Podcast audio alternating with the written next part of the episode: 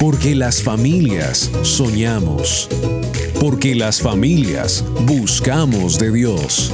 Porque las familias tenemos ideas. Así es tu familia. Tu Family con Alejo Rodríguez, con la conducción de Aris Osorio. Aquí comienza Tu Family, vínculo perfecto. Wake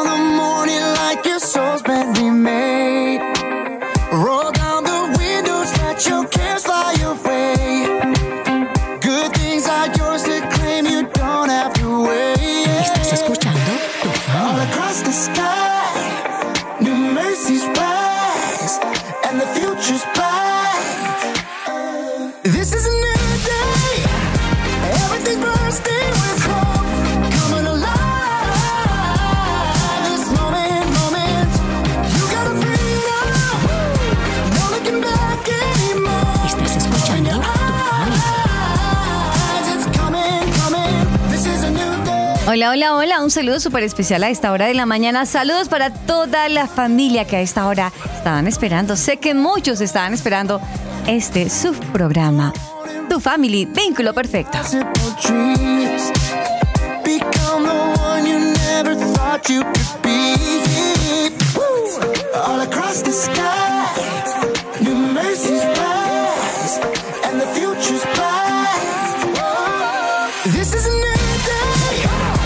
Iniciamos con este fondo musical, con esta canción buenísima de New Day de coming,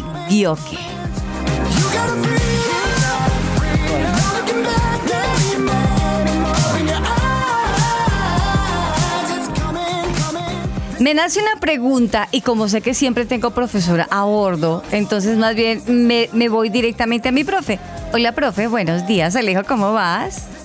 Hola Ari, espero estés súper bien y pues nada, me ale- me alegra estar aquí con ustedes una vez más. También va para ustedes, queridos oyentes, espero que estén pasando una mañana increíble, que pues Dios los esté bendiciendo mucho, pero también así mismo que estén siendo muy productivos. ¿Cómo vas, Aris? Pues bien, mientras que le subo aquí un poquito a los botones que te escucho bajito, su profesor de inglés, tenga usted la bondad, me corrige el inglés chuchumbiano porque yo sé que el mío es muy chuchumbiano. Sé que es de New Day. ¿De quién? ¿De Dani qué? Goki, Goki. ¿ok? Goki. No, bu- dijiste como Buki, no, es Goki. Goki, sí señor. Goki. ok. New Day de Danny, Danny Goki. Goki. Una muy Sí, buena señor. canción para empezar el día. The.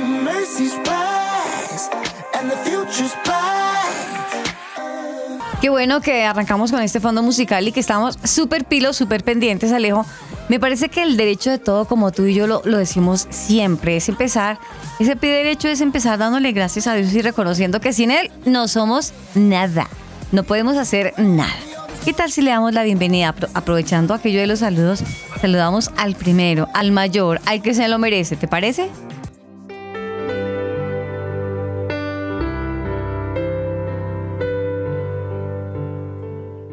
Amado Señor y Padre, en este tiempo te queremos honrar, te queremos dar las gracias, Dios, porque este es un tiempo especial. Un tiempo donde podemos grabar este programa, Señor, y donde cada vez podemos acercarnos más a ti, Señor. Hoy oramos, Padre, para que tomes el control de esta grabación, que todo salga bien, que todo distractor, que toda cosa que nos quiera impedir concentrarnos con el programa hoy se ha quitado, Señor, pero también que lo que quieres hacer el día de hoy y que este mensaje que vamos a transmitir es un mensaje bueno, un mensaje que de verdad impacte la vida de los oyentes, Señor, pero no solo eso, sino que también nos impacta a nosotros que estamos aquí dando el programa. Te pedimos que, así como venía diciendo al comienzo, que no solo tomes el control de ese programa, sino que también tomes el control de la vida de los oyentes, Señor, para que ellos también puedan ser impactados por ti por tu presencia y pues que este programa tenga éxito, no solo aquí, sino que en todo el mundo, Señor. Te agradecemos, te damos gloria, en tu santo nombre hemos orado, amén. Amén.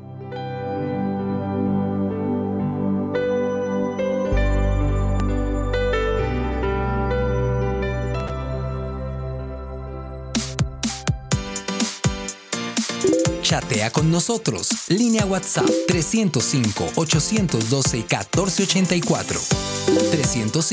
305-812-1484. Tu family, vínculo perfecto.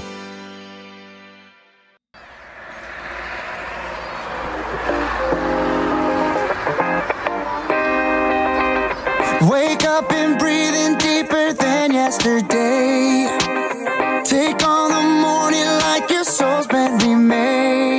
Alejo, Dime, dime. tengo entendido que para ti esta semana ha sido como que ahora sí están entrando en la parte más gruesita de lo que estás estudiando en la universidad, ¿no? Claro, han habido quizzes, trabajos, talleres y ha estado complicado y pues han sido muchísimas cosas, no solo en la universidad, sino también en la escuela de música. Ay, ¿verdad Han que tú estás estado- estudiando, no? Sí, sí, sí, súper ocupado, estoy, estoy ahí hasta, mejor dicho, no sé cómo estoy aquí feliz con tiempos y se supone que era estar haciendo tareas, pero pues Dios es bueno, pero así como sé que Dios es bueno, porque yo sé que me está yendo bien porque la Biblia dice que ayúdate que yo te ayudaré, entonces yo me estoy Perdón, ayudando, perdón, perdón, que la Biblia dice que qué. Que ayúdate que yo te ayudaré y yo sé que aquí me estoy ayudando a hacer mi parte, así que pues me van a ayudar, ¿no? Sí, claro, claro. Ah, entonces, entonces tú dices que la Biblia dice, ayúdate que yo te ayudaré. Mm, ya. Te lo voy a dejar ahí y te lo voy a aclarar minuticos más adelante. Más bien vámonos con el tema del día. De una. Estás escuchando Tu Family, vínculo perfecto.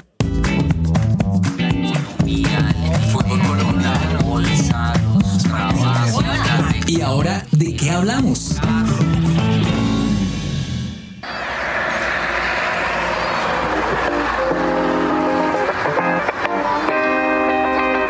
wake up and breathing deeper than yesterday. Tú decías, Alejo, que la Biblia dice, ayúdate que yo te ayudaré. Pues sabes que te propongo, Alejito, que desarrollemos ese tema. ¿Qué frases tú dices son bíblicas y no lo son? Ese es nuestro tema del día.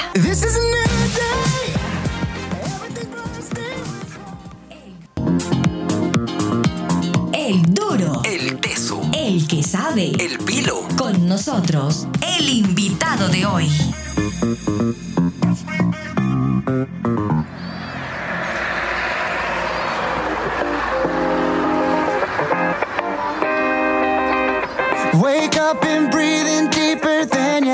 Bueno, hoy nuestro colado es un recolado. Es un personaje que en lo personal se le quiere gratis y harto. Una persona muy especial, es de mis amigos especiales de mi corazón. Él es el Paz Lino.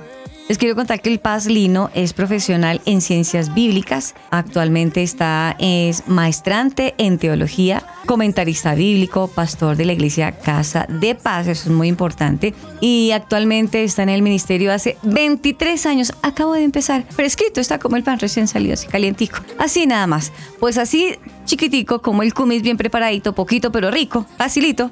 Al Paz Lino le quiero dar los muy buenos días y bienvenido a tu family. Vínculo perfecto. A Maris, Alejito, eh, nada, a toda la audiencia, un, un saludo muy especial y no, muy chévere, bacanísimo poder compartir con ustedes hoy. Y nada, aquí dispuestos que se venga, pues, el tema que está súper, súper interesante. Alejo. uno de los consejos sabios, ¿no? El padrino, sí, para los oyentes que dicen, ay, como que me suena la voz, como que se me hace conocida así. El padrino nos ha ayudado precisamente hace ocho días. Él nos ayudaba con la reflexión que teníamos en nuestro programa. El, el consejo sabio nos daba el consejo sabio acerca de nuestro tema. Y hoy no lo tenemos como el consejo sabio, Alejo y amigos oyentes, sino ya nos va a acompañar en este y en el segundo programa, porque hay que decirlo que este programa tiene primera y segunda parte. Así que los que son amantes, que sé que son varios, siéntese, prepárese, grabe el programa, escríbalo, porque usted no se imagina el voltaje y la bomba que traemos hoy acompañados con el Paz Lino. Alisten cafecito, porque de verdad que esto va para largo. Y ustedes van a decir, oye, ya se acabó. Esto está de locura.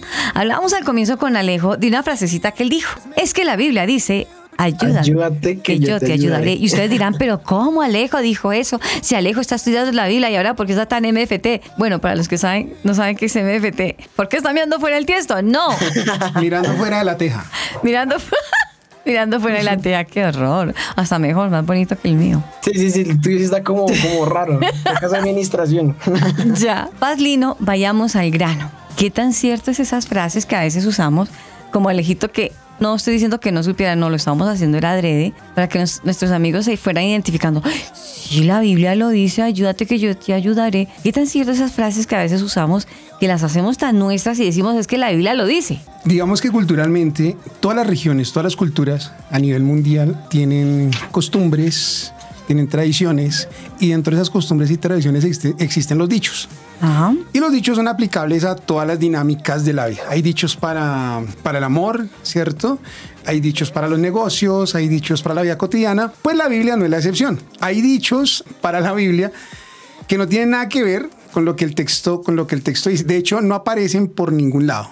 Entonces, es muy cierto, tenemos una serie de, de- de dichos o de refranes o de eh, especulaciones que se han hecho populares, pero que no tienen nada que ver con, con el texto bíblico. Esa que Alejo mencionaba al comienzo del programa Sí. es una de las más populares. Es más, yo he escuchado a periodistas en las emisoras más importantes de este país. Ay, oiga. Eh, Alguna vez he escuchado una por ahí que es de color como azul y una Ya. periodista de un talante altísimo diciendo, no, pero es que estaban hablando de un tema que correspondía a la fe, ¿sí? Y esta señora dice, no, pero es que como nos lo dice Dios, ¿no? Ayúdate que yo te ayudaré. Tenemos que tener claro eso. Entonces yo decía, wow, o sea, el nivel de investigación de esos periodistas. Tan profunda. Eh, no, entonces cayó en un fake, lo que llamamos hoy un fake, ¿sí? Es, es un fake, es un fake de la, de la Biblia, pero, pero hay un peligro detrás de estos refranes que yo creo que los vamos a hablar más adelante, pero sí, es una realidad y bueno, tiene que ver con, con nuestra cultura, pero también tiene que ver con nuestra flojera, con nuestra pereza, que no somos capaces de, de mirar si realmente eso lo dice o no lo dice. Bueno, digamos, eh, parafraseémoslo, aunque la Biblia no lo dice, ayúdate que yo te ayudaré. ¿Qué quiere decir con eso? O sea, ¿por qué lo, por, por qué lo tenemos que meter a la Biblia? Porque dices tú, les da flojera, ¿será cierto? Eso, eso dónde se origina, no entiendo. O sea, No, pues el origen está complicado. Digamos que como todos los refranes, debe tener claro un origen, un génesis, una construcción primera, pero está muy difícil saber. De pronto, de pronto googleando alguien dirá, no, es que esto se originó en tal región en tal lado, por X o Y motivo. Creería yo, por lo que dice el refrán, que ti- quiere decir o quiere inter- o se interpreta, eso, eso también se presta para muchas interpretaciones. Una particular que yo le doy a ese, al de ayúdate que yo te ayudaré, es eh, Dios no te lo va a entregar todo, sino necesita que tú pongas de tu parte para que yo también ponga de la mía. O sea, es como un trabajo en equipo, ¿no? Ayúdate que yo te ayudaré. Pero miren que curiosamente, eh, también desde esos dichos populares, a ese refrán se le agregó otro estribillo. ¿Cuál? El de ayúdate, las personas cuando lo dicen dicen lo siguiente. Ajá. Entonces, imaginémonos la persona, ¿cierto? Listo. Y la persona nos dice, no, si es que Dios dice, ayúdate que yo te ayudaré, pero no nos dice cómo. Ese, ese pero no nos dice cómo es el estribillo, no sé si lo han escuchado. Ese es el complemento. ¿Tú las primera vez. tú La primera vez que lo escucho. Está interesante. No, yo sé alguna vez, pero imagínate, imagínate Paz y Alejo. Se lo dije una vez a un señor que lo escuchaba decir en repetidas ocasiones en un programa que le hacía de radio. Y cuando yo lo vi frío y relajado en la sala, le dije, venga, don Juliano, usted dice mucho eso de que Dios dice, ayúdate que yo te ayudaré. Y eso no lo dice la Biblia. Y descaradamente, ¿sabe qué me respondió? Ah, pues, eso no la leen. Y yo quedé, ¡ah! ¡Qué descaro! Pero tiene razón, que es lo más cruel. Y la gente se queda con eso. Entonces, eh, cualquier persona en una circunstancia difícil se, se va, digamos que aquí uno de los peligros es creerse el dicho. Sí, claro, como Dios me dice que me va a ayudar, que yo me tengo que ayudar, pero como no me dice cómo, entonces yo quedo a la deriva. En últimas, en últimas, no sé nada. O sea, Dios realmente no me está ayudando para nada. No me está direccionando, no me está indicando. Ayúdate que yo te ayudaré, pero como no me dice cómo, pues yo quedo en las mismas. Hay una palabra que yo escucho en muchas personas y yo sé que no, eso no lo dice la Biblia, pero es que hay unos que dicen, no, pero es que la Biblia dice que todos somos hijos de Dios. Y pues la Biblia dice que todos somos hijos de Dios, pero me parece, paz, y usted me va a ayudar, que eso es como un escudo para que como todos somos hijos de Dios, entonces vamos a hacer con mi vida un desorden porque yo soy hija de Dios también y Él me perdona o estoy equivocada. Bueno, ahí hay otro dicho popular. Sí. No existe el texto que diga que es que todos somos hijos de Dios. Mira. Sí, eh, ahí, ahí, ahí la, la Biblia tiene unas definiciones muy claras. De hecho, cuando se menciona a los hijos de Dios, casi siempre lo hace mostrando que hay unos que son hijos de Dios y otros que no lo son. Por ejemplo, encontramos en el Antiguo Testamento, en el Génesis, digamos, allá en los relatos del diluvio, ¿sí? Y vio Dios que, eh, y cuando vio Dios que los hijos de Dios vieron que las hijas de los hombres eran bonitas, entonces ya hay una diferencia. Hay hijos de Dios y hijos de los hombres, dentro de, dentro de esa concepción hebrea. Hay hijos de Dios y hay hijos de los hombres. En el Nuevo Testamento encontramos algo similar, ¿no? Cuando el Señor Jesucristo dice, vosotros sois hijos de vuestro padre el diablo. Entonces, ah, pero ustedes hay unos hijos que son del diablo, otros que son de Dios.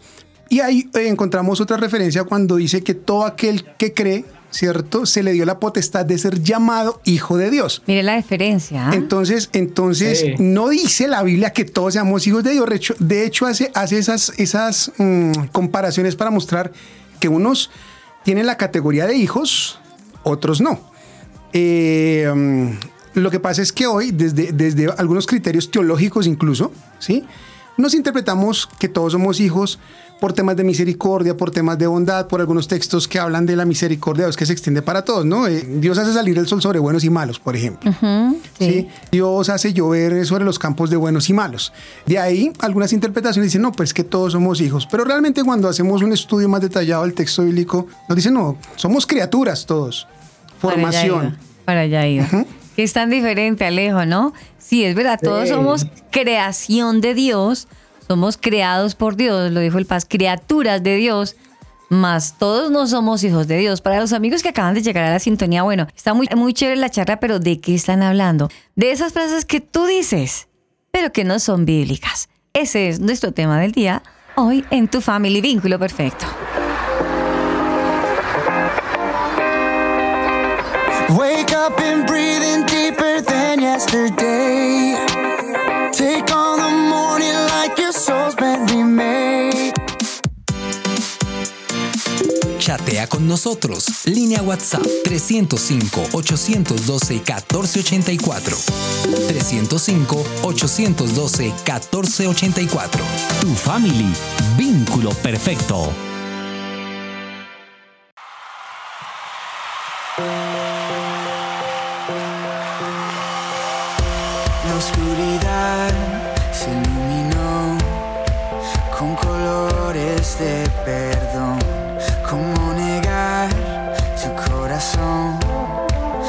Persigue mi?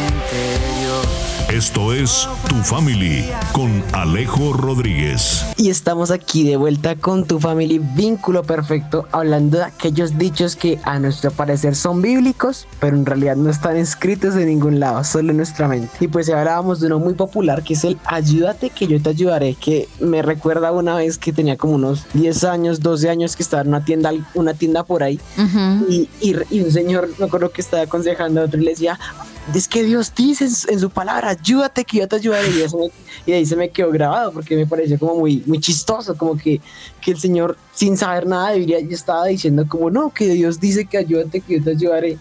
Y mi, y mi mamá iba pasando ahí conmigo y me decía como, no, si es lo que está diciendo la gente ahí.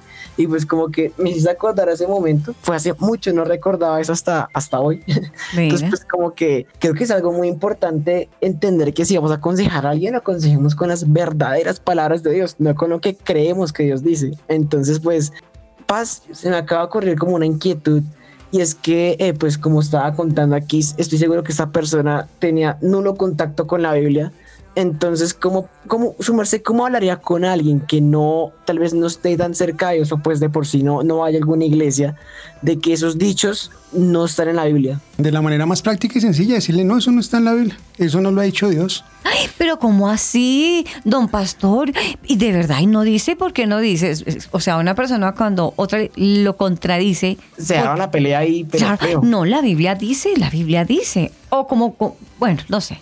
Oh, pero, mira, pero mira lo interesante, generas de una vez inquietud.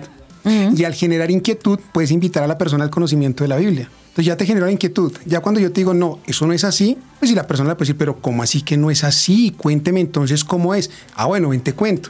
Y ya puedo entrar a hablarle de la Biblia. Eso, eso puede ser un, un recurso a favor. Miren que incluso puede ser, con, con el ejemplo que pone Alejo, puede ser un recurso a favor para la evangelización incluso. Cuando yo le digo a una Claro. persona, no, la Biblia no dice eso. Pero no, yo creo a Alejo y, y a Aris y, y a todos los oyentes. eh, es decirle, no, eso no lo dice y ya. No, no ponernos con tantos rodeos, que es lo que no es blanco es negro y punto. Mm, Me nace otra pregunta o una contrapregunta. Paz, pero si es al contrario, sí, puede generar curiosidad y explícame y explícame y bueno, yo le explico. Y es todo lo contrario, porque hay personas que a pesar de su equivocación, como es cotudo y con paperas, están errados y no, yo sé que es así y no, la Biblia lo dice, donde yo no sé, pero la Biblia lo dice.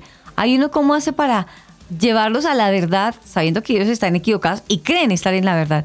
¿Cómo voltea, uno esa, esa- cómo voltea esa hoja uno? ¿Cómo le hace? Mm, Bueno, la cuestión es que nosotros, ninguno de nosotros tiene pues como esas facultades, ¿no? Eh, que a veces nos, nos, nos estresamos por que la persona no se escuche cuando la persona está muy sesgada y muy cerrada en su conocimiento, en, sus conocimientos personales. A veces nos, nos estresamos porque no, es que yo voy a intentar. La persona dice que no, que no, entonces voy a intentar traerlo, como tú dices, a la verdad, mostrarle la experiencia de la Biblia. Pero hay lo que yo hago personalmente es acudir a la misma Biblia. ¿Qué sí me dice la Biblia? Que son necios, que se envanecieron en sus razonamientos.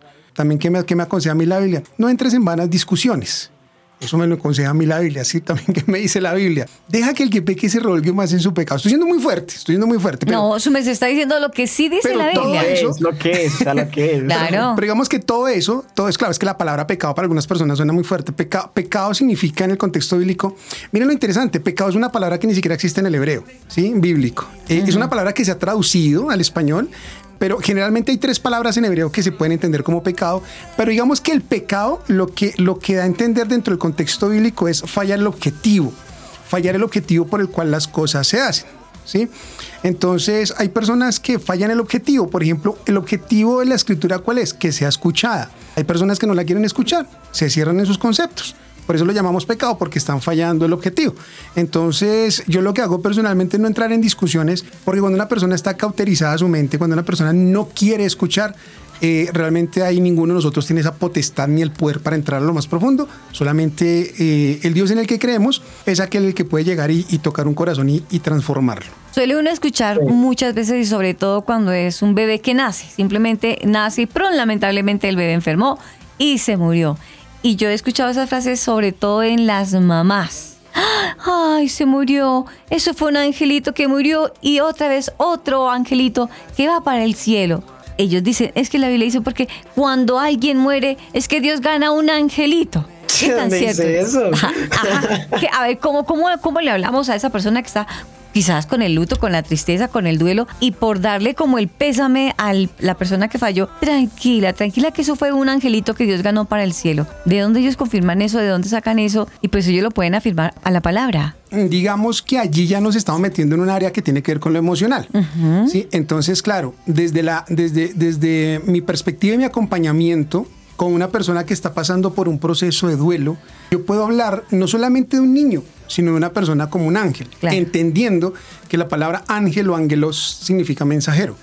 Entonces yo, de hecho, a mí me han pedido en, en- en un par de ocasiones realizar eh, o acompañar ceremonias fúnebres de niños. De un, recuerdo uno recién nacido, otro de más o menos añito y medio. Y, y yo hablaba y he hablado en esos momentos de la misión del niño, de, de la misión que tuvo durante esos tres años, durante ese año y medio y del mensaje que dejó.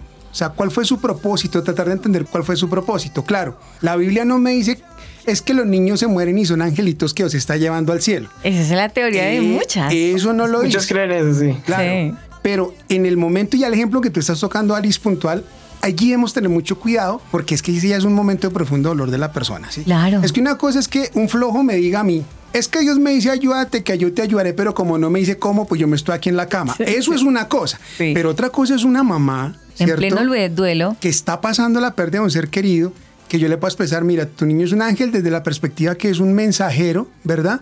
Que cumple una misión. ¿Qué mensaje te dejó estos tres meses que compartió contigo, estos ocho días, este año y medio, estos tres años? Desde allí se puede hacer una atención eh, pastoral. Entonces, ahí entramos en otro terreno, que es, no lo dice la Biblia, pero también desde esas experiencias, eh, yo cómo puedo aportar. Claro, el error mío estaría en decir, no, es que la Biblia dice, no. Otra cosa es que yo utilice el recurso de la palabra, como el ángel, como la presencia de Dios para llevar consuelo. Ya meter un carretazo, pues que la Biblia nunca... Ya si yo digo, no, es que mira, es que los niños llegan y allá y está, los está esperando un ángel con ocho alas y los tienen sillitas acolchonadas, ya eso es el carretazo. Si eso no- Claro, claro. Pero el recurso se puede usar, digamos, en ciertas experiencias por el tema tan profundo que tú tocaste. Paz, tú decías extra micrófono que tú viviste una experiencia algo particular. No nos cuentes solitos, cuéntanoslo a todos. ¿Qué fue lo que te pasó? No, A eso ver, quiero fue- escuchar, a ver. Alejo, mira, esto fue, un- esto fue el carretazo de la vida. Y este carretazo me lo votó un chico líder de alabanza de una iglesia, la congregación. Es un gran músico, el pelado es un gran músico. Y un día estábamos conversando, plan de amigos, y me dice, me hace la siguiente pregunta, me dice, Lino, si yo tengo relaciones sexuales con mi novia por voluntad de Dios, ¿verdad? Entonces yo me quedé mirando ¿no? y le dije, y le dije, ¿y, ¿y tú de dónde sacas eso? Le dije, o sea, explícame por qué me dices eso. Me dice, claro, porque si la Biblia dice que si ni siquiera la hoja de un árbol se mueve sin su voluntad, entonces, ¿por qué cuando yo estoy quitándole la blusa, cuando yo la voy a desnudar, Dios no interviene? Porque si ni siquiera la hoja de un árbol se mueve sin su voluntad, y Él no interviene en el momento en que nos estamos desnudando y vamos a tener relaciones sexuales, es porque es su voluntad. Lo primero que le dije, le dije, bueno, te dejo la tarea de por vida que busques en dónde la Biblia dice eso. Que esa es otra que la gente dice, es que la Biblia dice que ni siquiera la hoja de un árbol se mueve. sin voluntad. Sí. No lo dice por ningún lado. Ese texto no existe. Le dije, primero búscalo. Le dije, segundo, a mí no me venga a echar carreta, papá. Usted lo que quiere es justificar que está en fornicación con su novia y se pegó de un texto que no dice la Biblia para justificar que está ahí en su, en su proceso pecaminoso. Bueno, llevamos como 15 años que dejó de hablarme, pero yo tenía que No, ojalá hubiese. Ojalá hubiera tomado la un vasito con agua, Leo. Sí, sí, sí, porque no, o sea, es, es- es al consejo, o mejor dicho, uy, es esa frase es que como es la gente, ¿no? Mira, aquí encontré otra que me llama bastante la atención, que está aquí al ladito de la que su merced mencionara, de no cae una hoja del árbol sin que Dios quiera.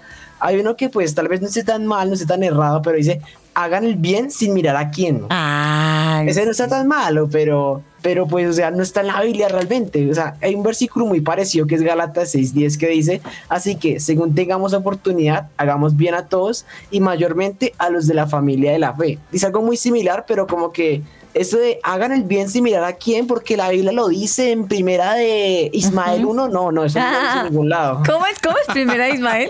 Primera Ismael 1, o sea, no, eso no existe para nada. Entonces, pues, o sea, pensemos en eso, pensemos en lo que estamos diciendo, porque a veces decimos cosas que pues tal vez no sean necesariamente malas, pero otras como aquí nuestro querido ministro de alabanza que dice que no cae una hoja del árbol sin que Dios quiera y caemos en falacia, y pues eso está mal. Tengamos mucho cuidado con lo que decimos y con lo que estamos leyendo.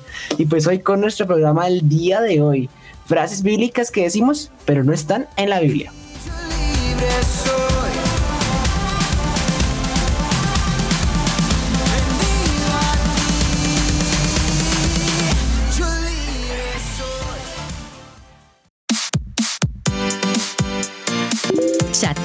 Nosotros. Línea WhatsApp 305-812-1484. 305-812-1484. Tu family. Vínculo perfecto. El fin de semana es con tu family. Vínculo perfecto. Encuéntranos en las redes sociales como Tu Familia Oficial.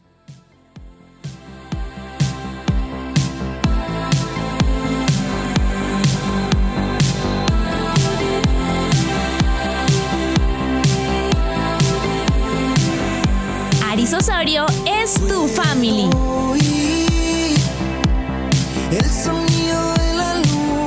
Frases que tú dices y no son bíblicas. ¿Cuántas frases decimos todos los días y nos atrevemos, nos atrevemos a hablarle a otro de Dios? Es que Dios dice en la Biblia, eh, bueno, la frase que cogimos hoy de cajón, eh, Dios dice en la Biblia, ayúdate que yo te ayudaré. O, o ah, decíamos hace un minuto que ni la hoja de un árbol se cae, sino la voluntad de Dios. Pero hoy tenemos a un gran invitado que nos está sacando de esas dudas a la luz de la palabra y de paso nos está explicando el Paz Lino. Paz Lino, estamos quedando como casi que cortos de tiempo porque sí que hay mucho, mucho de qué hablar de este tema. Frases que decimos que son bíblicas y no, realmente no son bíblicas. Sí, pero hay unas que a mí me preocupan todavía más. ¿Ah, sí? Sí. ¿Cuáles? Que son las que predicamos y las que enseñamos como si la Biblia lo dijera.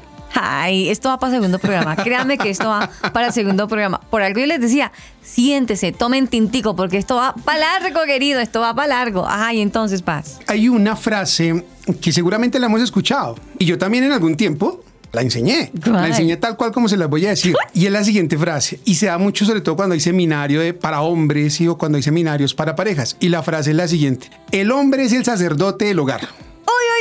Pisando, pisando callos. ¿Cómo así que no? No, búsquenla en la Biblia. ¿Dónde dice la Biblia que el hombre es el sacerdote del hogar? Eso no lo dice por ningún lado. Que se ha interpretado y que lo interpretaron, pero cuando tú dices que el hombre es el sacerdote del hogar, estás haciendo todo lo contrario justamente a lo que la Biblia dice, que es hablar de una creación eh, simultánea de hombre y mujer, ¿sí? Donde cada uno tiene funciones diferentes, pero eso no es jerárquico. Pero bueno, como estamos hablando de cosas que decimos que dice la Biblia, pero que no las dicen, ahí se las Sí. dejo. No lo dice por ningún lado. Y a partir de esa frase se han hecho doctrinas, ¿sí? se han dado enseñanzas. Y ojo lo que les voy a decir, se ha maltratado a mucha mujer. A muchas mujeres, eh, porque hay hombres que lo han interpretado de la manera errónea también. Y como el hombre es el sacerdote del hogar, si él es el que tiene la autoridad. Entonces yo me pregunto, bueno, y cuando el hombre fallece y la mujer en viuda, se quedó ese hogar sin sacerdocio. Si La no, pobre vida se quedó sin sacerdote. no, el hogar se con sacerdocio, o sea, no hay que orientar la familia. No, esa frase es otra frase que decimos, Dios dice, la Biblia dice, pero no está por ningún lado. Uy, pero entonces, ¿cómo sería ahí la, lo que dice la Biblia? ¿Qué dice la Biblia ahí para No, que para no nos dejes que a medias. Ahí sí le tocó que nos Sí, sí, expliques sí. esa parte. Y entonces, Cuéntenos ahí qué pasa. ¿De Porque qué? si se está dando doctrina. No, pero ustedes cómo quieren que yo les hable algo que no dice, que no existe. yo como por algo que no existe. Sí, sí, claro, no nos va a poder inventar. Sí, o sea, sé que Pero, no- pero no, simplemente la frase no existe. sin querer sentarme en esa frase, pero de todas maneras, así como a mí, a todos nos habrá entrado en la curiosidad, pero es que la hemos escuchado, pero es que me la han enseñado. Entonces, pero si me la han enseñado y han dicho, es que el hombre es el sacerdote de la, de, de la, del hogar. del hogar. Entonces, eh, ¿de dónde se están agarrando en la palabra para decir que el hombre es el sacerdote de la iglesia, del hogar? Eh, hay varias, hay varias eh, interpretaciones, ¿verdad? Sobre todo veterotestamentarias, es decir, del Antiguo Testamento, en las que el hombre es el que se muestra presentando sacrificios, ¿verdad? Es el hombre, por ejemplo, en el relato de Job. Job es el que presenta sacrificios por sus hijos, no la esposa. Sí, el sacrificio cuando Noé baja el, eh, del arca, lo presenta Noé, no la esposa. Sí, eh, de Por ahí... eso se dice que el sacerdote. Claro, que, que el que como el que presenta el sacrificio es el varón, ¿sí? Entonces el sacerdote del hogar es, es la mujer, eh, perdón, es el hombre. Lo que se nos olvida es que estamos en una cultura oriental donde son relatos que se están gestando desde hace más o menos cinco mil y pico de años y que es bastante patriarcal. Al ser patriarcal, la figura del hombre es la que se va, la que va a resaltar. Un dato interesante, el nombre de Dios en hebreo, Yahvé. ¿sí? Yahvé, sí. Yahvé. En- Ajá. en- así se pronunciaría. Ya ve. Yahvé. Eh, lo curioso es que se lee Yahvé, pero realmente se escribe Yevah. Y. Yevah es una terminación femenina en hebreo, pero se lee culturalmente en masculino. Porque es una- estamos hablando de una cultura patriarcal, ¿sí? Y no estoy diciendo con esto que Dios sea mujer, que sea hombre, no, no, no, no. Estoy diciendo que Dios crea al ser humano a su imagen y semejanza. Y el ser humano es varón y hembra. Entonces, tanto el varón como la hembra son semejantes al Dios que los creó. Pero pues por esas tradiciones también toman algunos textos del Nuevo Testamento, ¿no? Como que el hombre es cabeza de la mujer, ¿verdad? Que así como Cristo es cabeza de la iglesia, entonces por eso el hombre es sacerdote. Pero ignoramos el contexto en el cual está escrito ya en el Nuevo Testamento, que es un contexto greco-romano, en el que el cuerpo es un complemento donde sencillamente la cabeza sin el cuerpo no pueden existir el uno sin el otro, Claro. sino que coexisten. Por eso Jesús y la iglesia coexisten. Coexisten unidos en que en el amor. Él es la cabeza, la iglesia es el cuerpo en el sentido de coexistencia y en ese pasaje donde se dice que la mujer, que las mujeres estén sujetos a sus esposos, también se dice al mismo tiempo, sujétense mutuamente los unos a los otros. Es decir, es un ejercicio que va y viene, pero se han hecho interpretaciones en las que se ha considerado que el hombre es el que está por encima. Por eso se dice que el hombre es el sacerdote, pero nos atrevemos a decir, la Biblia dice que el hombre es el sacerdote, la Biblia no, dice- no lo dice así por ningún lado. Ambas frases que tú dices son de la Biblia y no lo son. Precisamente, precisamente con este título, he escuchado muchas veces que dicen, Dios no te dará más de lo que tú puedas soportar. Y se van a la Biblia. Se van a Primera de Corintios 10, 13, donde dice, no les ha sobrevenido ninguna tentación que no sea común a los hombres. Y Él es Dios que no permitirá que ustedes sean tentados más allá de lo que puedan soportar, sino que con la tentación proveerá también la vía de escape a fin de que puedan resistirla. Esta frase, esta frase que utilizan por todo lado, Dios no te dará más de lo que no puedas resistir, ¿la están malinterpretando, Paz?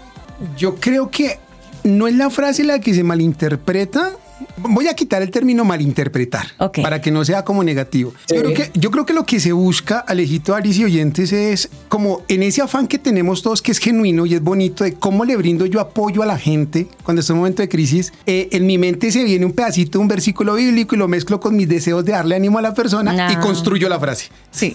y construyo Tiene la frase. lógica. Tiene mucha Entonces, lógica, sí. Entonces la construyo así y te la- funciona. así es como van surgiendo. Pero no sé, no sé, sí, tiene mucha lógica, pero, pero eso también puede uno recibirlo, digamos, si uno va a pedir consejo a alguien, precisamente empieza a vivir eso. Utilizan la frase de cajón que todos decimos en Radio Pasillo y metemos el texto bíblico y hacemos un buen salpicón y se lo damos a la persona para que se lo vea y dice, ay, gracias, me sirvió tanto hablar con usted y se fue con una confusión y la tenaz en su cabeza. Ojalá el consejo churuleto, torcido que le dimos, ojalá le ayude porque si no queda más confundido de lo que estaba. Oigan, ¿quieren que les bote un, claro, claro. ¿quieren que les bote un ejemplo de eso? ¿Qué? ¿Ustedes han escuchado que mucha gente sostiene la teoría de que la Biblia habla de ovnis? Ah, sí. ¿En serio? Uy, ¿cómo es esa? No, mira, Alejo, se pegan de la nube que habla el éxodo, por ejemplo, y la columna de humo y la nube de, de- de fuego, De fuego, sí. dos naves extraterrestres. Una que alumbraba en la noche, que Ay, no se no. van a tropezar, pues no naves extraterrestres. No creas, Alejo, eh, amigos oyentes y paz, justamente en estos días, en esta semana inmediatamente terminada, han estado hablando de que van a llegar los extraterrestres. Y ahí hay otro lío, porque hay gente, y me duele decirlo, gente que profesa la fe independientemente cristiana o católica, pero se están comiendo el, el cuento enterito. Dijo alguien por ahí en Facebook de manera jocosa, venga, cuando lleguen, ¿cómo les voy a recibir? Hola, vecino. Claro. La vecina. Dios mío, es que. Eso es o sea, una cosa loca, Alejo. y, y les O voy sea, a... bueno, ya que estás hablando de eso Dale, de, dale. Sí, sí, de sí. que supuestamente en la Biblia habla de ovnis, también he escuchado otra- otros casos donde habla de que realmente la visión que tuvo el profeta eh, Ezequi- Ezequi- Ezequiel, Ezequiel, mal, si sí, me equivoco sí. con el nombre, Sí. supuestamente fueron, fue un encuentro con ovnis y no sé qué vainas, pero en realidad fue una visión de Dios. Donde habla de los seres espirituales, bueno, es otro, es otro tema, pero hay gente que lo asocia eso como un encuentro con los ovnis. Y digo, como, bueno, ¿qué te fumaste, amigo? Alejo, Alejo, prepárate para que te sobes porque te van a dar... No, no, no, no, no, no, no. Hágale, hágale, Eh, paz. lo de Ezequiel es muy interesante porque Ezequiel tiene una visión. Yo escribí un libro hace, hace muchos años, 20 años, que se llama Cuando la escritura desmiente el fenómeno ovni. Y justamente tocaba el tema de Ezequiel, uno de los temas importantes, porque Ezequiel en la descripción que tiene de la visión menciona, por ejemplo, que ve un círculo con ojos por todos lados y ve ruedas Sí, o entre sí, ruedas ¿sí? y unos pies que eran todos derechos y cuando se movían para un lado se movían. Entonces dicen, esa es la descripción de una nave, mira, son las ruedas que salen de la nave y se mueven para Dios mío. Claro, ahora, cuando, es- cuando leemos Ezequiel tenemos que tener en cuenta que es un, es un texto con un tipo de literatura específica eh, muy cercano a la apocalíptica, a la apocalíptica judía. ¿Qué tiene de característica esa literatura? Que siempre usan el término visión para escribir lo que están viendo. Pero cuando vamos eh, a Ezequiel a mirarlo profundamente, cuando él mira eso de círculo sobre círculo y en medio del círculo ve la gloria de Dios, y ustedes pueden buscar en este momento, todos los oyentes, googlear, busquen ahí en internet al dios Azur, por ejemplo. Y cuando ustedes buscan al dios Azur, van a ver que es una figura babilonia antigua, mesopotámica, que era la imagen de Dios en medio como un arco iris, como de unos arcos. ¿Qué es lo que Ezequiel está escribiendo? Está diciendo, ese Dios que ustedes ven entre los arcos, yo lo estoy viendo entre los círculos. Y la gloria que yo estoy viendo manifestada no es la de Azur, sino es la del Dios de los hebreos. Entonces, ¿qué es lo que hace realmente Ezequiel? Tomar los símbolos de la cultura eh, propia en la que está para manifestar que ese Dios en el que ellos han creído y que llaman Azur realmente se manifiesta en gloria, pero no se llama Azur, se llama Yahvé y es el Dios de los hebreos. Wow. Mira, qué interesante. Y de paso nos van explicando. Qué, Sí, qué- qué buen servicio, qué buen servicio. Bueno, dale, dale Alejo, que yo tengo una Sí. de oro. Yo, tengo otra por ahí, pues está como. mm, me tiene como con mis dudas, porque es que dices que caer es del hombre, pero levantar es de Dios. O sea, dice que pues que es bastante conocida, yo la verdad nunca la había escuchado, pero pues si lo hizo la fuente es por algo, ¿no? Dice que no está en la Biblia y dice que el versículo más similar a esa frase de caer es del hombre, pero levantar es de Dios está en Proverbios 24, 16, que es el famosísimo y trilladísimo versículo de porque siete veces cae el justo y vuelve a levantarse, malos impíos caerán en el mal. Sea, esa frase de caer es del hombre, pero levantar es de Dios, como que está mal o, qué. No, vuelvo y te digo, Alejo, es una frase que puede ser motivadora para una persona que esté, que esté desesperanzada, que sienta que Dios no le está acompañando, le puede brindar esperanza. Ahora, si yo soy un poquito más riguroso con el texto bíblico, yo digo, bueno, cuando Moisés se cae detrás de la roca a orar, ¿verdad? que le dice al pueblo, espérenme aquí mientras yo voy a orar. Y dice que el, el tipo se postra y yo, Dios mío, ¿en qué me metiste? Sácame esta. Le dice Dios, levántate. O sea, yo no lo voy a levantar, levántese. Ahora, si nos vamos a la experiencia con Jesús en el huerto del Getsemaní, Jesús viene cayéndose, cayéndose, está orando, está postrado. Padre, si es posible, pasa de mí esta copa. Pero hay un silencio del Padre, ¿sí? Pero que no se haga mi voluntad sino la tuya. ¿Qué hizo? Se levantó. Sí. Jesús cae tres veces con la cruz al hombro. Dios no lo levanta, Él se levanta. Entonces, caer es humano, pero levantarse también.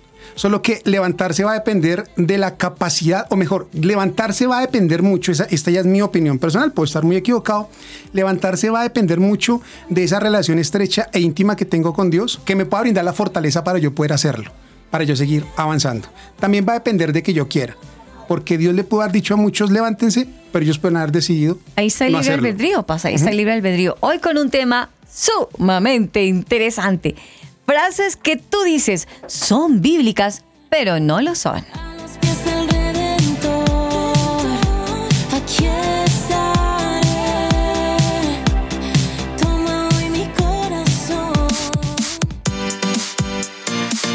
Chatea con nosotros. Línea WhatsApp 305-812-1484. 305-812-1484. Tu family, vínculo perfecto.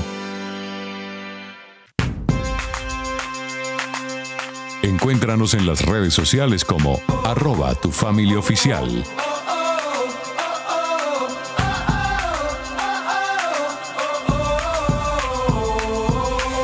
Transcurre el tiempo en tu family vínculo perfecto y se siguen aclarando algunas poquitas dudas porque nos vamos a quedar corticos. Bueno, yo sé que muchos oyentes se van a decir, pero sí, pero yo lo he cantado. Hay una canción que es muy de iglesia, que quizás usted la habrá cantado en su iglesia. Usted la habrá cantado porque me meto yo, yo la he cantado a grito herido, no sé si Alejito, porque es una canción, es un corito antiguo. Les voy a tararear para que se rían, porque ahora sí me río de eso. La canción, el corito dice, el rubio de Galilea está pasando por aquí. Otros dicen, el rubio de Galilea ya va pasando por allá. Y empiezan, déjalo que te toque, déjalo que te toque. Pero venga, ¿dónde la Biblia Paslino me dice que Jesús era rubio? El rubio de No, Galilea. no, no, no, no, no, no. Ese, a ver, Hablemos de ese tema. el Jesús que nosotros tenemos hoy en, en la, en la cultura actual contemporánea ha cambiado un poco desde, desde la pasión de Cristo, desde la película de Mel Gibson, porque nos lo presenta un poquito más judío, ¿no? Ajá. Ese Jesús mono y verde eh, tiene que ver mucho con estas épocas de la Edad Media, la Edad Media Media, y, y- y con toda la el surgimiento del arte de estos artistas europeos, ¿verdad? En donde ellos empiezan a dibujar a Jesús conforme a la imagen de sus de sus de sus, de Hay sus un seguidores. cuadro, hay un cuadro, hay un cuadro que hace poco, incluso estuve viendo por ahí un documental, cuando hicieron a Jesús que le hicieron rubio. eh, Sí, sí, sí. Este, ay Dios mío, se me va, se me va. Es un cuadro donde Sí. aparece que Jesús lo muestran rubio y es un cuadro que se ve en muchas casas por ahí todavía. Ahora, la Biblia no lo muestra rubio. Es, es decir, cuando Judas, leyendo el texto bíblico, cuando Judas dice, al que yo bese, ahí se es, la pregunta es por qué Judas lo tiene que besar. Pues lo tiene que besar porque él es tan físicamente como los demás judíos. Están igual de tostados porque vienen caminando al sol, al sol al mismo tiempo, están cubiertos del mismo polvo. Es tan similar y están en la oscuridad que él dice, al que yo bese, ese es. Por eso le da un beso y le dice, maestro, y le da el beso. Es una señal de, de, de, de, sí. Pues si hubiera sido rubio y Judas simplemente le dice a los soldados, agarren al mono. Ya. Sí, sencillo, ¿Cuál al mono?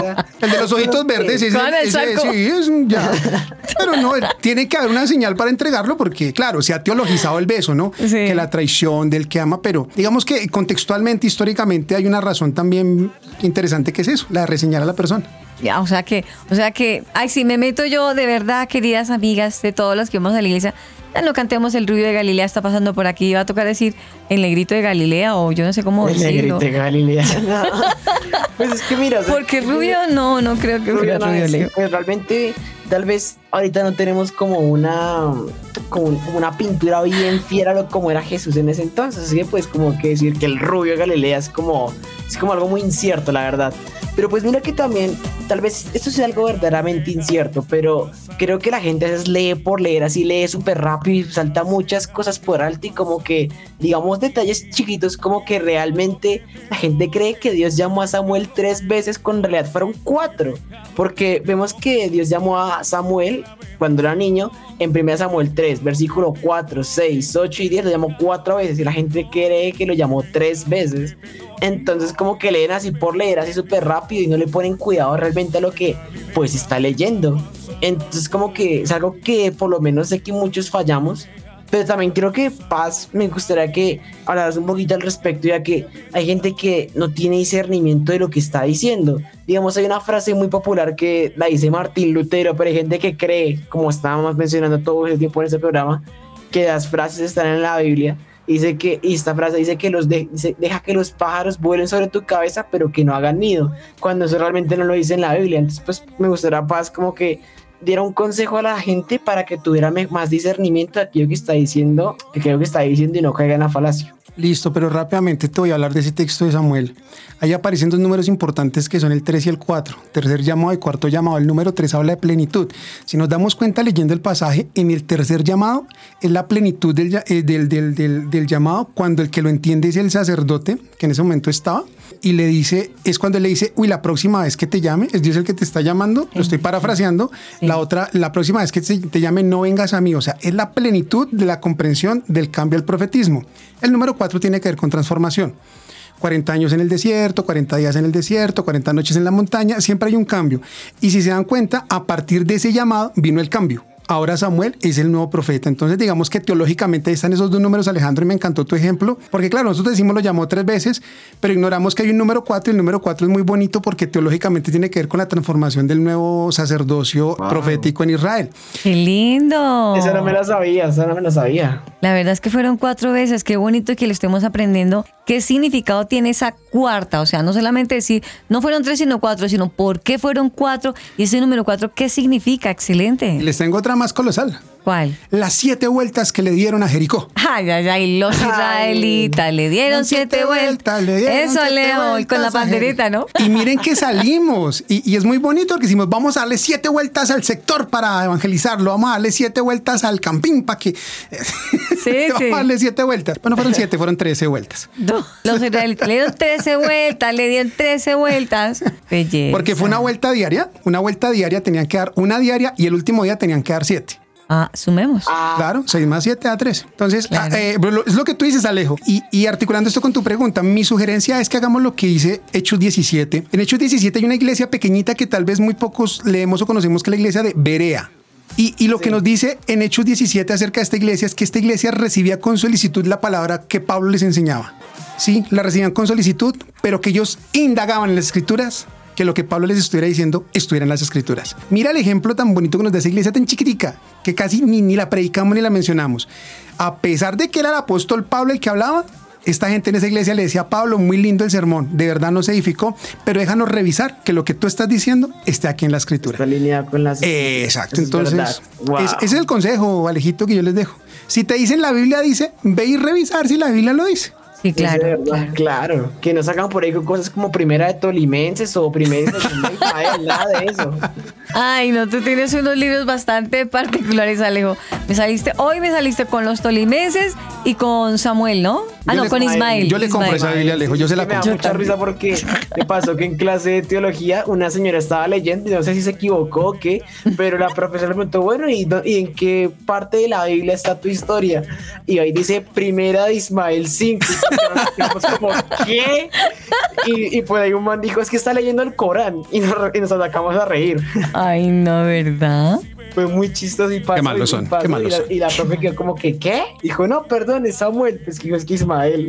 Fue muy chistoso ese día. Paz, hay una palabra mm, también que dicen que es bíblica y dice que, que, que somos trapos, nosotros que somos trapos de inmundicia, que la Biblia dice que somos trapos de inmundicia. Me parece, no sé, me parece que la palabra del Señor no dice que somos trapos de inmundicia. Me parece pues que a mí esa frase es totalmente descabellada. Nosotros no somos trapos de inmundicia. Lo que son trapos de inmundicia son nuestras obras, las obras que hacemos que para Dios no son agradables. Pero en algún momento se ha permitido ese comentario y nosotros lo creemos y decimos amén. Más bien, a mentiroso el que nos dice y nosotros lo aceptamos diciendo que somos trapos de inmundicia, Alejo. Qué barbaridad. Claro, qué, qué vaina. Sí, Isaías nos habla no de, de que somos trapos de inmundicia, lo que dice el profeta Isaías es que somos gente impura. ¿Sí? Somos como la gente impura. Ajá. Pero claro, el profeta tiene un contexto propio allá de las acciones que el pueblo está cometiendo y dice todos nuestros actos de, ju- de- de justicia son como trapos de inmundicia. Entonces la referencia no es a la persona, como tú lo dices, Aris, que es lo que nosotros decimos, es que yo soy como un trapo de inmundicia. No, no, no.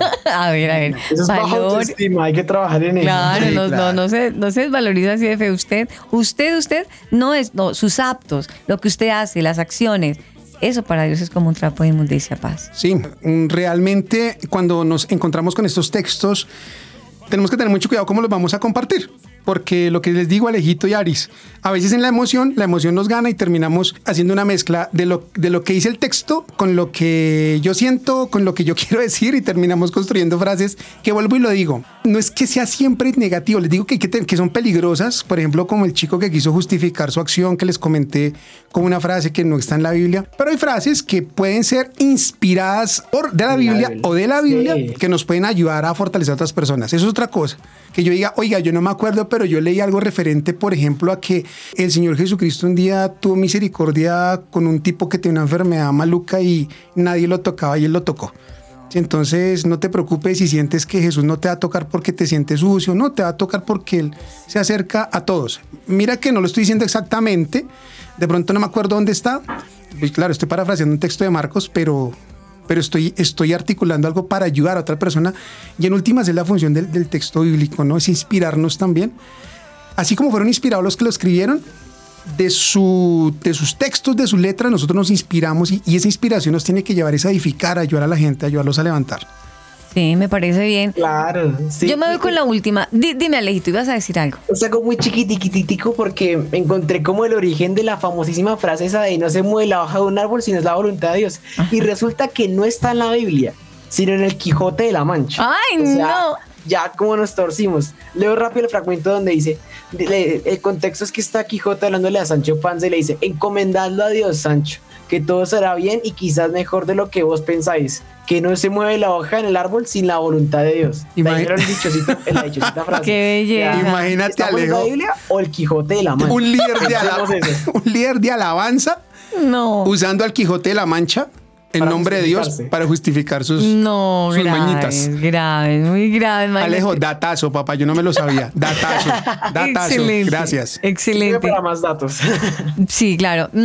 Hay una frase ya para irnos, porque siguen muchas, siguen muchas, pero me quedo con una muy importante porque muchos dirán, sí, la Biblia lo dice, hasta como un título lo dice, seguro que sí. Los frutos de la carne y los frutos del espíritu. Más bien en Gálatas 5.16, del, Gálatas 5 del, de- del 16 al 26, la palabra de Dios no es que hable de lo- los frutos de la carne y los frutos del espíritu, tampoco eso es de la Biblia. El espíritu sí tiene frutos y la carne tiene obras. Es ahí donde la gente está como malinterpretando que los frutos de la carne y los frutos del espíritu, paz. Bueno, ¿Hay qué? mm, Bueno, ahí, ahí hay otro también, otro error. Ajá, Y es que tampoco habla Galatas de los frutos del Espíritu. imagínese, Habla del fruto. el fruto. Sí, es uno solo. Y, son, y la gente dice, los. Claro, Los. porque los dividimos. Sí, ah, yo tengo este, este, pero me falta este. No, si te falta uno, no tienes el fruto del Espíritu. El fruto se compone de esto, esto y esto y esto. Si te falta uno, no tienes el fruto. Así de sencillo. Lástima porque el tiempo corre alejito y paz. Lástima, lástima, pero como les dije al comienzo, nos vamos al segundo programa, paz, y, lo, y te comprometo al aire. Ojalá me diga que sí o si no al aire también me va a decir que no y quedamos lindos. Alejo, ¿qué te parece si esto que estuvo tan bueno y tan jugoso y que con seguridad muchos oyentes escucharon atentamente y aclararon algunas dudas que nos quedaron muchas en el tintero? ¿Qué tal si para el próximo programa no vamos a hablar de los dichos que dice la Biblia, que no dicen, sino más bien las palabras que di- sí dice la Biblia, pero que las estamos usando para enseñar, para predicar a otro y está mal interpretada. ¿Qué te parece, Alejo? De una, y me encanta porque ese tema me apasiona muchísimo. Creo Ay, que ay, ay. hay gente que saca de contexto las cosas y pues aquí vamos a dar juguete, juguete, no mentiras. Vamos a hablar de eso, de, esos, de esas palabras que sí están en la Biblia, pero que las estamos enseñando mal, las estamos malinterpretando, las estamos dando un mal concepto. El maestro de Galilea está pasando por aquí. Tu family. Vínculo perfecto. Cada familia tiene metas, sueños, ilusiones, punto y propósitos. Eso es tu family. Vínculo perfecto.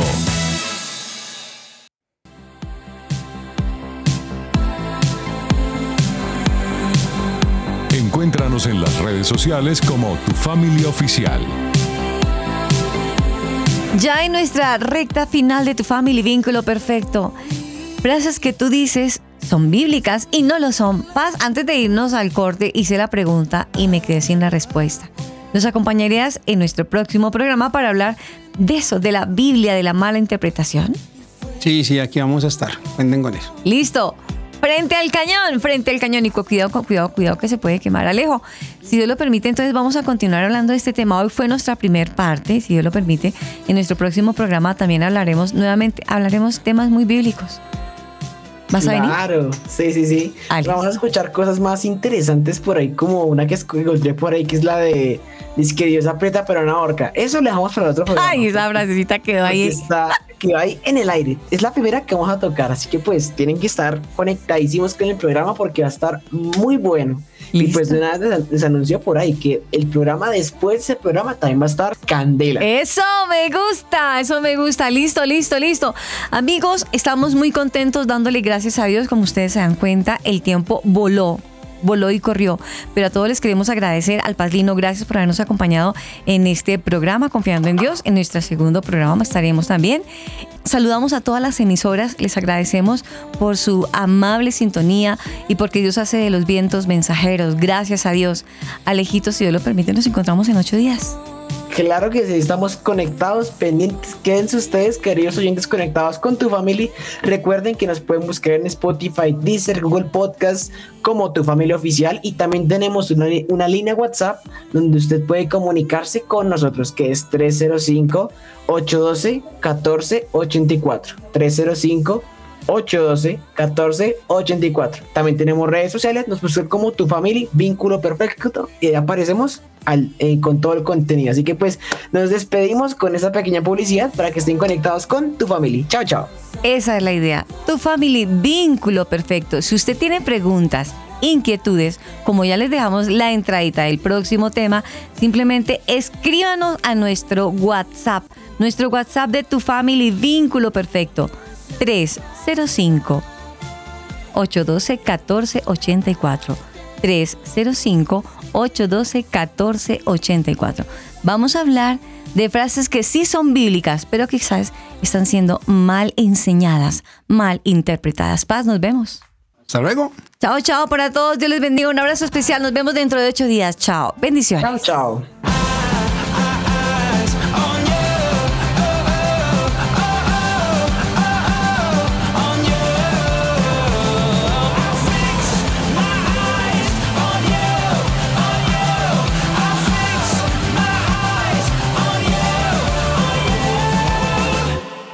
Es una producción de Crear Sonido Estudios.